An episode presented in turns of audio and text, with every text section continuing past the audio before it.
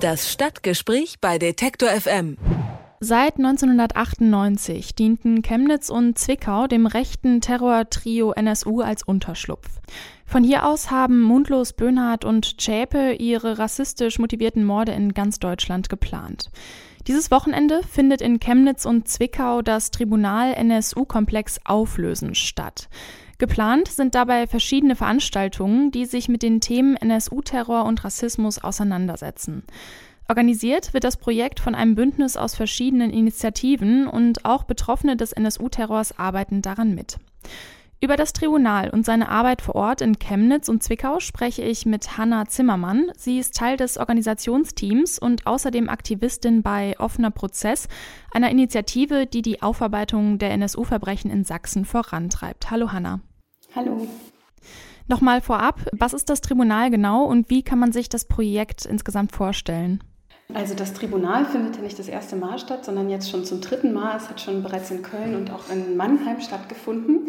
Und das Grundprinzip des Tribunals ist, dass dort äh, Migrantinnen und Postmigrantinnen eine Bühne bekommen, um ihre Perspektiven auf unsere Gesellschaft und auf ihre Erfahrungen sichtbar zu machen. Und dabei ähm, wird immer ein, ja, ein Dreiklang von Anklage, Einklage und Klage auch im Programm sich widerspiegeln. Und zwar, dass zum einen halt die Opfer ähm, von Rassismus und rechten Terror beklagt werden und dass wir um sie klagen und dafür einen Raum bieten. Zum anderen, dass diejenigen, die verantwortlich dafür sind, dass Rassismus nicht in unserer Gesellschaft bearbeitet wird, dass TäterInnen nicht zur Verantwortung, zur Rechenschaft gezogen werden, dass die auch angeklagt werden und benannt werden.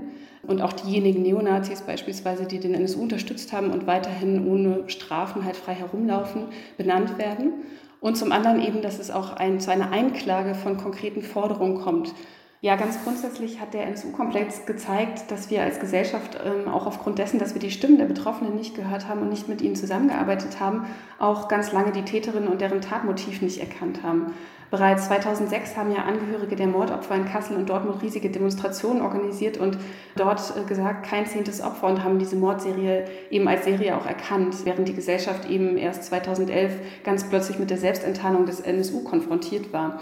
Und das ist eigentlich auch so der Ursprung des Tribunals, sozusagen diese betroffenen Perspektiven endlich zu hören und äh, gemeinsam zusammenzuarbeiten.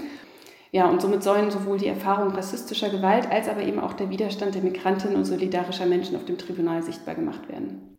Im August und September 2018 fanden in Chemnitz Ausschreitungen von rechtsextremen Gruppen statt. Über eine Woche konnten rechte Bewegungen in der Stadt aufmarschieren und erhielten bundesweit deswegen mediale Aufmerksamkeit. Jetzt seid ihr da. Welche Bedeutung hat so eine Veranstaltung genau für Chemnitz? Ja, ich glaube, es ist vor allen Dingen ein ganz, ganz wichtiges Signal für diejenigen, die in Chemnitz geblieben sind, Migrantinnen sind oder als solche wahrgenommen werden, People of Color, die ähm, sich entschieden haben, in Chemnitz zu bleiben und die ja tagtäglich auch Alltagsrassismus erfahren oder sogar Betroffene dieser Hetzjagden waren und mit ansehen mussten, wie viele Neonazis und aber auch Bürgerinnen sich da zusammengetan haben auf den Straßen und einen rassistischen Mob gebildet haben. Und ich glaube, gerade für die Menschen ist es ein sehr wichtiges Signal zu sehen, dass das Tribunal nun diese Stimmen ganz sichtbar macht und diesen Geschichten einen Raum gibt. Das ist auch so ein primäres Ziel. Zum anderen aber auch den verschiedenen Initiativen, vor allen Dingen aus Zivilgesellschaft, die ähm, im letzten Jahr 2018 auch sehr unsichtbar geworden sind. Also die mediale Berichterstattung hat zum Teil ganz und gar nur den Fokus auf äh, rechten Terror und Neonazis gelegt. Aber es ist völlig untergegangen, dass es auch Menschen in Chemnitz gibt, die hier engagiert sind, die sich demokratisch organisieren und engagieren, die auch solidarisch sind mit den Betroffenen von äh, Rassismus. Fühlt ihr euch mit eurer Arbeit in Chemnitz denn willkommen? Gekommen oder hattet ihr auch schon mit Widerständen und Ablehnung zu kämpfen? Das Tribunal ist ja nicht nur in Chemnitz, sondern eben auch in Zwickau.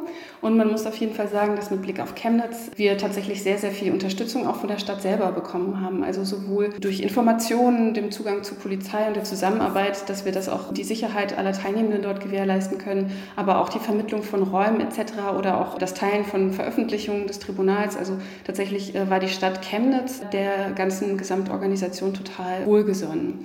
Ja, in Zwickau äh, bleibt es noch ein bisschen spannend. Da haben wir es leider äh, nicht schaffen können, die Oberbürgermeisterin auch äh, für eine Podiumsdiskussion, die wir veranstalten, zu gewinnen. Auch für einen Workshop, den wir am Folgetag, am Montag geplant hatten zum Thema Gedenken und Aufarbeitung, ließ sich ja eine Zusammenarbeit mit der Stadt sehr schlecht realisieren. Ähm, nun wird in Zwickau eben auch ähm, eine große Gedenkveranstaltung auch am 3.11. stattfinden, ähm, zu der wir auch aufgerufen haben, daran teilzunehmen, wo wir auch selber hingehen werden und das Tribunal sozusagen auch teilnimmt. Genau, aber ich glaube, da gibt es noch Hürden und da müssen wir noch weiter dranbleiben an der Zusammenarbeit. Über das am kommenden Wochenende in Chemnitz und Zwickau stattfindende Tribunal NSU-Komplex auflösen habe ich mit der Aktivistin und Mitorganisatorin Hanna Zimmermann gesprochen. Vielen Dank dir für das Gespräch, Hanna. Vielen Dank ebenfalls. Das Stadtgespräch bei Detektor FM. Detektor FM wird 10. Zehn Jahre Online-Radio, zehn Jahre Podcasts. Das feiern wir natürlich. Wir danken all unseren Hörerinnen und Hörern und kommen deshalb mit einer Podcast-Live-Tour auch in eure Nähe. Wir reisen vom 11. bis zum 15. November nach Berlin, Dortmund, Leipzig, Hamburg und München. Dort produzieren wir Live-Podcasts mit Brand 1, Antritt, Monopol, Pict und Mission Energiewende. Das große Finale gibt's dann am 16. November im Leipziger Täubchental. Wir sprechen mit Matze Hielscher von Hotel Matze und Podcast-Expertinnen und Experten über Podcasts. Abends wird es dann laut mit den Shoutout Louds.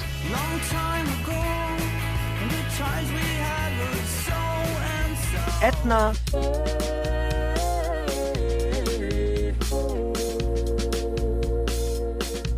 Und Lars Eidinger als DJ. Unterstützt vom Seaside Park Hotel. Wir freuen uns auf eine spannende Woche. Kommt vorbei, wenn ihr in der Nähe seid oder wenn wir in eurer Nähe sind. Tickets und mehr Infos gibt's auf detektor.fm.